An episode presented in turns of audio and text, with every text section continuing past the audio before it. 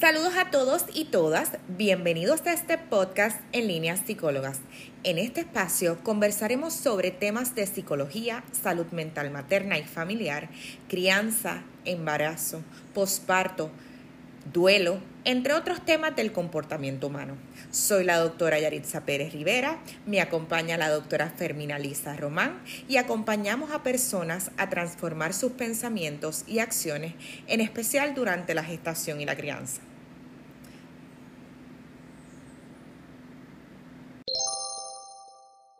El tema de hoy, estrategias para afrontar la época festiva luego de perder un bebé.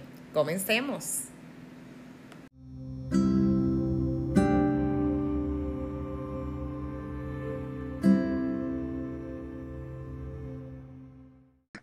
Saludos a todas y todas. Les habla la doctora Yaritza Pérez Rivera. En esta ocasión me acompaña la doctora Fermina Lisa Román. Estamos muy deseosas que escuchen lo que tenemos para hoy y recordarles que nos pueden escuchar a través de este podcast en línea psicólogas de aquí en adelante, la doctora Fermina Lisa Román y esta servidora, la doctora Yaritza Pérez. ¿Cuál es el tema de hoy, doctora Román? En el día de hoy vamos a estar hablando un tema de mucho interés. Nuestros pacientes eh, nos los han pedido. Saben que trabajamos con la población perinatal, así que un tema muy común dentro de lo que es la psicología perinatal son las pérdidas estacionales. Por esto de pérdidas estacionales entendemos, ¿verdad? Todos los bebés que se pierden a cualquier semana del embarazo e incluso hasta un año después de haber nacido. Así que nos están preguntando cómo podemos sobrellevar las épocas festivas, qué cosas podemos hacer ahora en Navidad para nosotros poder sentirnos un poco mejor o poder manejar lo que es este proceso de duelo, perinatal. Así que en el día de hoy precisamente vamos a estar dando algunas estrategias que ustedes pueden hacer para sobrevivir, eh, ¿verdad? Y sobrellevar lo que es las navidades durante esta época tan triste de su vida. Así que por aquí comenzamos con las estrategias para afrontar la época festiva luego de perder un bebé. La primera estrategia, doctora Román.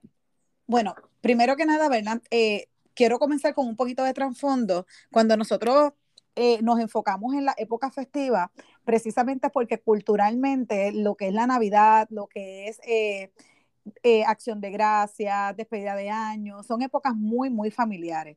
Así que en estos tiempos de celebración, usualmente eh, cuando tenemos algún trauma o cuando tenemos algún duelo, todas las emociones tienden a intensificarse.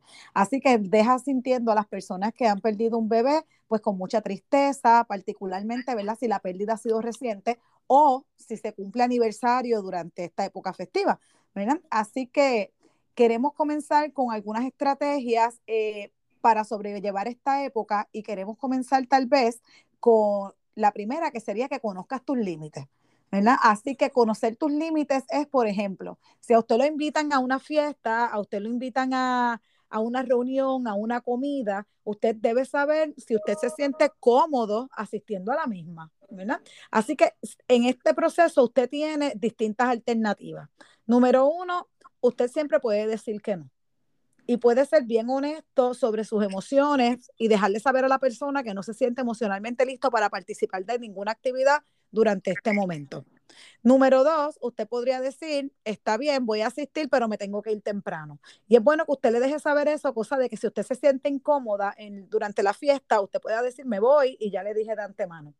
O por el contrario, si usted decide ir a la fiesta y de momento usted siente, ¿verdad? Eh, que está sintiéndose sobrecargada, pues entonces que tenga alguna excusa, vaya al carro, eh, tenga un lugar donde salir, así que busque un espacio donde usted se sienta cómoda cuando usted se encuentre en esa fiesta. Eso que le llamamos espacios de contención, reconociendo que los tiempos del duelo son variables y dependerán de cada persona.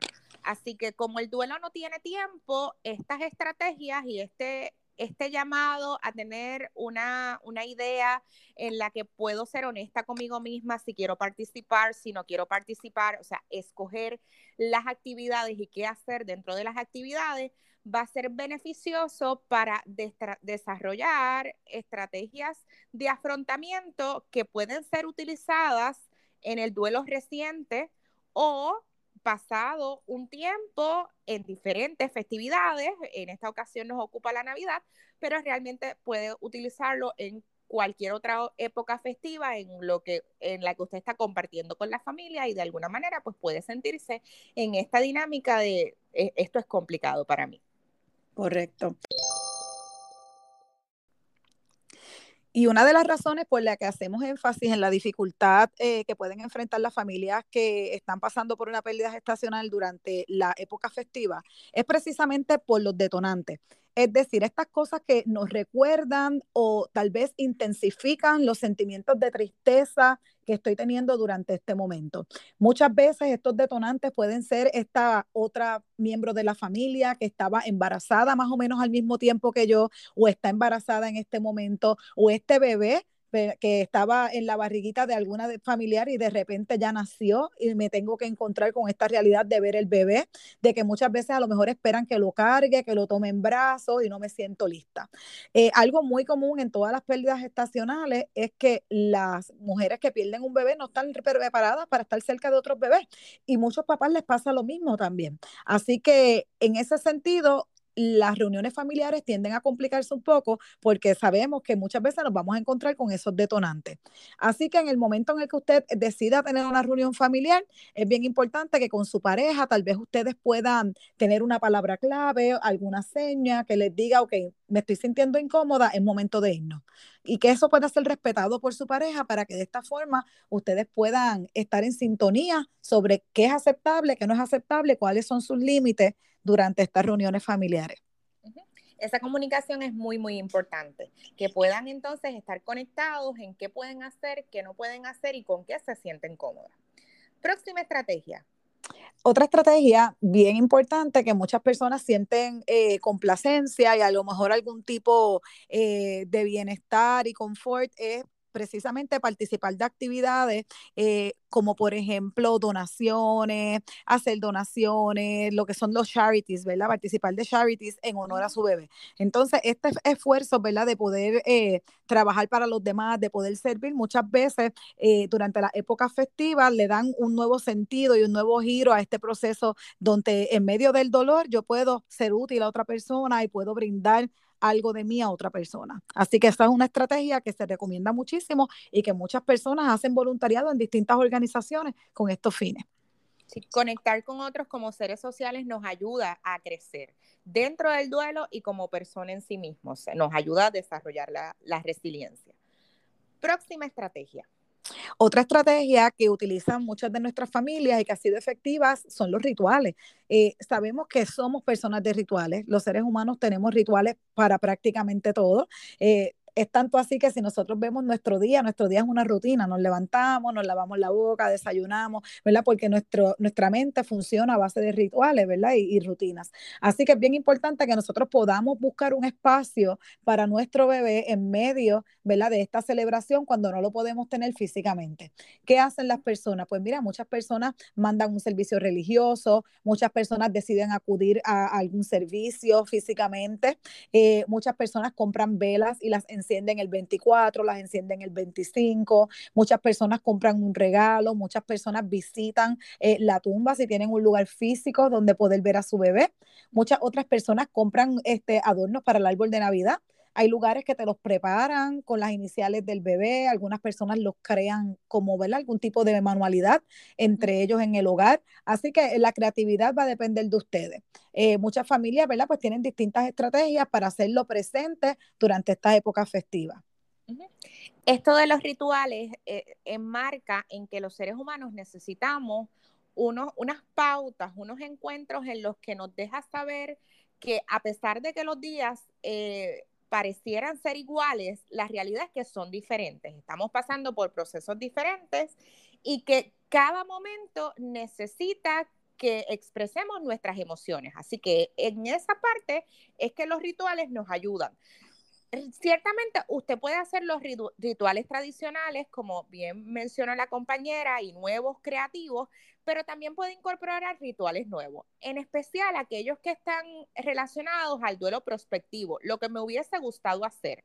De aquí en adelante, como mencionó la doctora Román, voy a hacer eh, voluntariado o voy a hacer galletas porque esa era una eh, ilusión que tenían en hacer con mi familia y en honor a mi bebé o en honor a mi familia, ¿verdad? Porque todos somos parte del proceso, incluidos papá, incluidos los hermanos que también están en duelo. Así que usted puede incorporar nuevos rituales en honor a su realidad y el duelo que está, que está expresando. Y esto va consono, ¿verdad? Con lo que son las eh, tareas del duelo de Warden, ¿verdad? Un teórico que nos habla mucho sobre las pérdidas. Y él nos dice que en cierto punto, cuando nosotros vivimos una pérdida, tenemos que ajustarnos a la realidad del mundo con la ausencia de la persona. Y aunque es muy doloroso y muy triste, sabemos que tenemos que ajustarnos a vivir con la ausencia de, este, de que no tenemos este bebé. Y una forma de nosotros poder hacer eso es creando nuevas rutinas, ¿verdad? Pudiendo darle un espacio a mi bebé dentro de mi nueva realidad. Y eso nos lleva a pensar en las memorias, o sea, hay memorias que, que la expectativa no es borrar su existencia, sino sentirme cómoda con los recuerdos. Recuerdos que en ocasiones van a ser con nostalgia o con tristeza, pero también podrían ser alegres. O sea, la realidad es que el ser humano no está en una sola emoción. Eh, somos hechos de múltiples emociones y sí podemos aprender aún con las emociones que no nos encantan sentir, como lo es la tristeza o el coraje. Próxima estrategia. Bueno, yo diría que la próxima estrategia definitivamente debe ser compartir tus sentimientos con la familia. Recordar que la pérdida perinatal, no importa cuántas semanas de gestación eh, tenías, sigue siendo una pérdida, es un duelo. Y no solamente es tuyo, la familia, las personas que te aman a tu alrededor también lo sienten y lo sufren. Eh, culturalmente sabemos que este duelo es un poco tabú en el sentido de que no se habla de él, eh, y las personas piensan que vamos a pasar la página rápido, pero realmente es porque nos sentimos incómodos hablando de temas que son dolorosos. usualmente en muy pocos escenarios se habla de la muerte. Así que compartir tus sentimientos con tu familia es una buena forma de encontrar apoyo. Muchas veces las familias no saben cómo apoyarte, no saben qué decirte, no saben cómo hacerte sentir mejor, ¿verdad? O qué cosas pueden hacer para que tú te sientas un poco mejor en medio del dolor. Así que sin duda alguna, compartir tus emociones, compartir esos sentimientos es bien importante. Validar a papá, papá es un gran, eh, ¿verdad?, ausente en este proceso en el sentido de que muchas personas se enfocan solo en mamá y se olvidan de que papá también está pasando el mismo duelo que está pasando la mamá. Incluso muchas veces hasta más intenso porque culturalmente se espera que papá sea el apoyo de la mamá. ¿verdad? Y que papá no se derrumbe cuando los papás tienen las mismas necesidades emocionales que tienen las mamás durante este proceso. Así que el considerar la familia completa como un todo y poder compartir estos sentimientos y poder hablar resulta muy sanador. Igual en el caso de los hermanos, el poder eh, incorporarlos y conocer cuáles son sus sentimientos y sus pensamientos al respecto del duelo eh, es importante para enfrentar o afrontar las festividades. Si usted tiene un niño en el que ha sido difícil expresarle o explicarle la pérdida de su hermano, nosotras somos autoras de un libro que se llama De la barriga al corazón, un libro para niños que han perdido un hermanito antes de nacer, que tiene una serie de estrategias de cómo explicar el duelo y los sentimientos acompañando a los niños, pero que también resulta de un aprendizaje para los padres en términos de la comunicación, porque la estrategia que le estamos mencionando ahora es cómo eh, incluir a los miembros de la familia en el manejo del duelo. Próxima estrategia. La próxima estrategia, eh, que es muy importante para mí, es escoger tus batallas. Miren, a lo que voy con esto, escoger las batallas. Muchos, vamos a tener muchos familiares, allegados, vecinos y personas conocidas en el trabajo que sencillamente no lo entienden.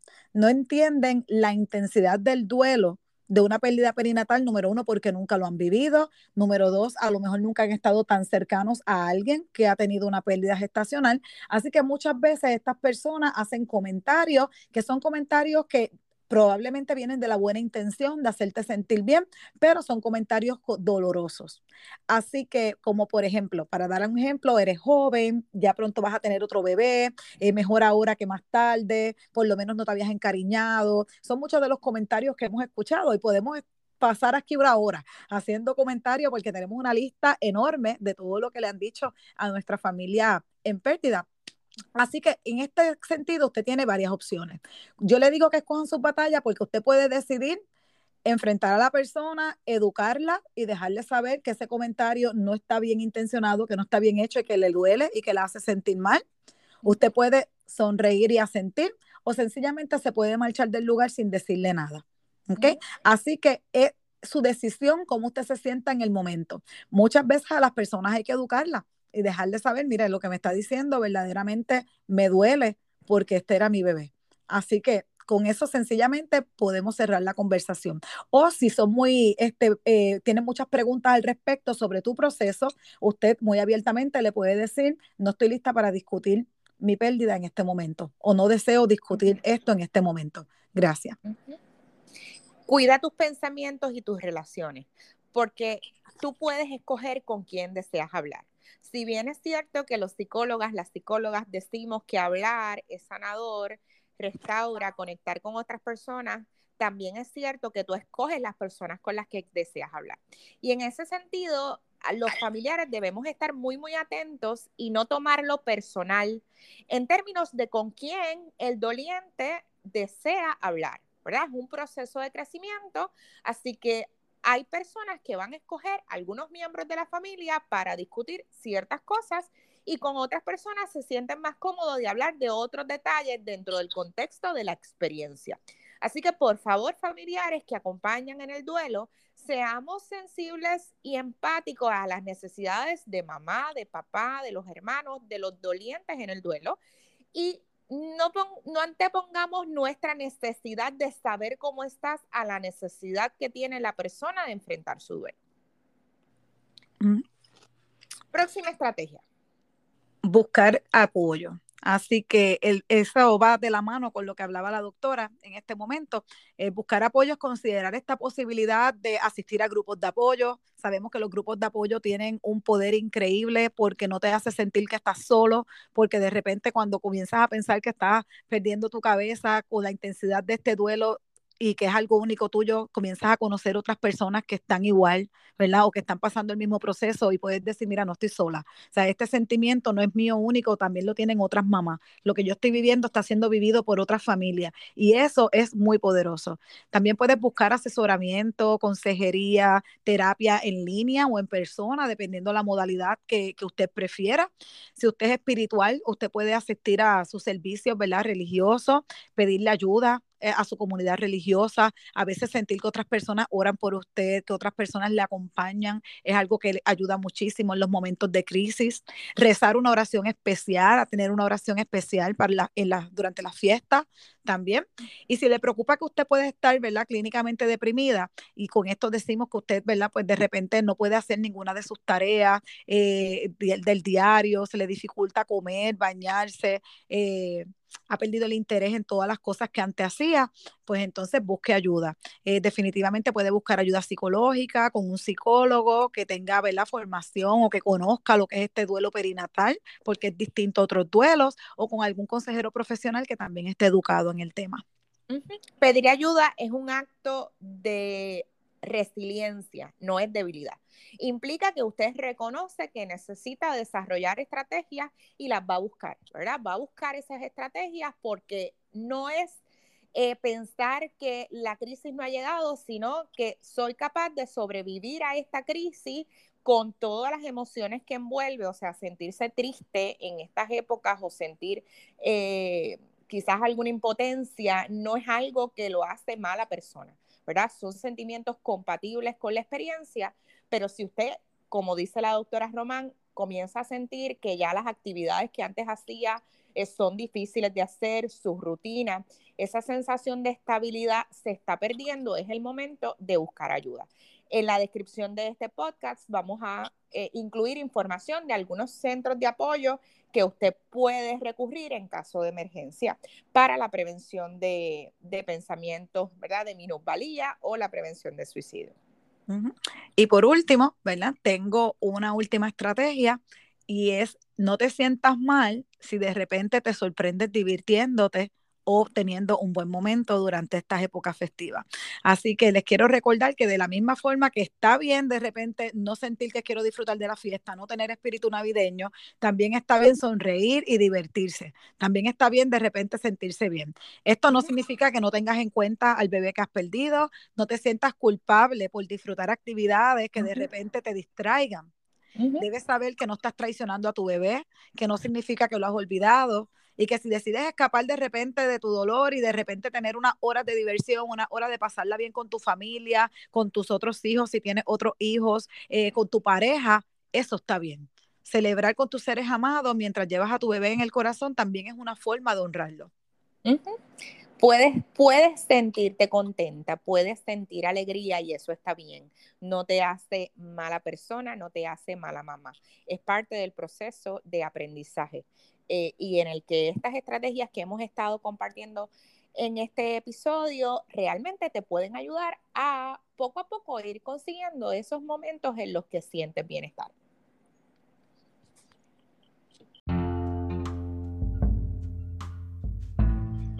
Así que con esto, ¿verdad, doctora Román? Hemos dado un poco de lo que son las estrategias para afrontar las épocas festivas. Correcto. Así que esperamos que sea de ayuda, que usted eh, con alguna de estas estrategias usted las pueda utilizar. Así que después nos pueden comentar cuáles han utilizado, cuáles han funcionado y si nosotros eh, por alguna razón no incluimos alguna que le haya funcionado a usted, por favor déjenos saber también y invitamos a la gente a que continúen conectadas con nosotras, la doctora Fermina Lisa Román y la doctora Yarisa Pérez. Continuaremos en otros episodios hablando de este tema, temas similares, en su mayoría relacionados a la psicología perinatal y así la psicología en general. Así que por favor acompáñenos en nuestras redes sociales, en Facebook, eh, en mi caso como doctora Yaritza Pérez Rivera e Instagram y en el caso de la compañera como doctora Feminaliza Roman, Psicología Perinatal. Pues muchas, muchas gracias por escucharnos. Déjenos sus comentarios y continuamos conectados. Espero que hayan disfrutado y nos vemos en la...